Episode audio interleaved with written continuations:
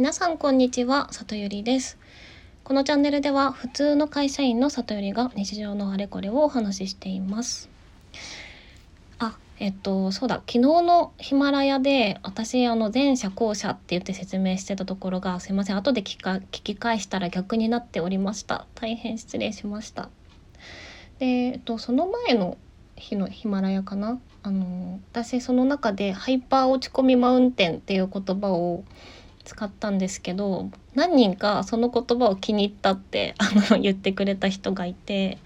であとあのそういえば前にもツイッターとかのやり取りで「あの里寄りって独特な面白い言葉使うよね」って言われたことがあったのをあの思い出しましてなので今日は私が何でへんてこな言葉を 使うようになったのかっていうお話をしたいと思います。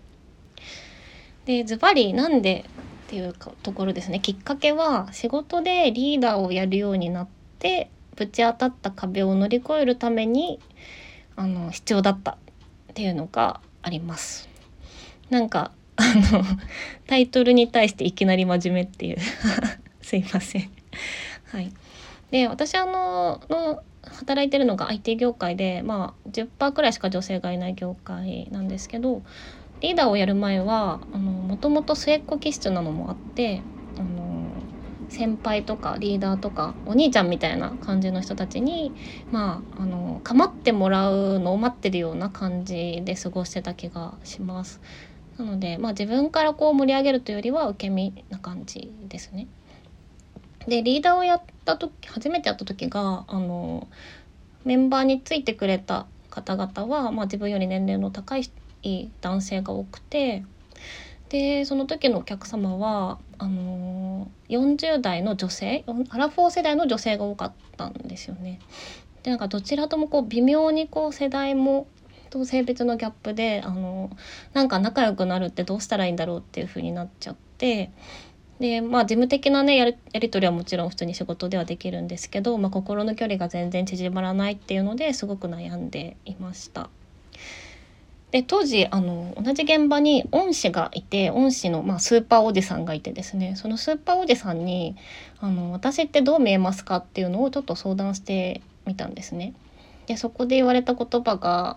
3つあってまず1つは、まあ、メンバーのおじさんからすると自分より年下で女性でに管理されるってやっぱいい気持ちはしないよなっていうところが一つ。で2つ目があのお前まあ顔立ちは一応美人だけどパソコン打ってる時はなんか冷たい表情真顔が冷たい顔でスンとして見えるから感じが悪いって言われたのが 2つ目。でえっと最後最終的に言われたのがあの仕事はきっちりやってるかもしれないけど逆にもそういうこう普段の見た目だから遊びのない人間に見えるっていうふうに言われてのめちゃめちゃ落ち込めました、まあ、そんなやつに自分から話しかけて仲良くなろうと思うメンバーもお客さんもいないだろう分かるだろうって言われて ズバッてはい。なっちゃったんですけど。でまあでもその時に思ったのがあのまあ外から見たらそう見えてるってことは理解してただ別に私そんなスンとした人間たちは全然なくってあの深夜ラジオとか聞いて普段から変な妄想してニヤニヤしてるようなタイプだったのでなんかそういう自分の中の面白みみたいなのをちょっと出していけばあの親しみを感じてもらえるんじゃないかなっていうふうに思ったじゃあまずは言葉を変えていこうっていうふうにあの行き着きました。で私がまずやろうと思ったことがですねあのなんか普段こう会話で口頭のやり取りでいろいろ真面目な話してる状況の中いきなりこう親父ギャグとか言うのってすごい ハードルが 高いじゃないですか。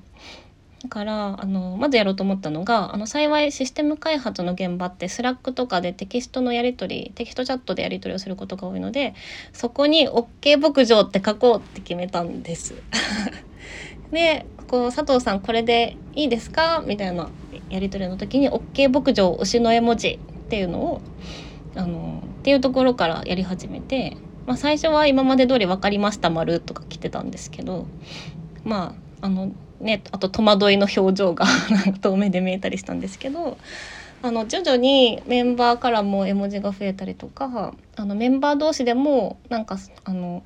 こう絵文字でちょっとあの楽しげにする雰囲気が出てきたりしてで、えっとまあ、そこからあなんかいけるぞって思ってあのいろんな局面で例えばなんだろう「お疲れ様サタバサ」とか「あの明日の懇親会楽しみんみんゼミ」とか それマジでびっくりゴリラマウンテンですねみたいなことをあの言い始めましてですね。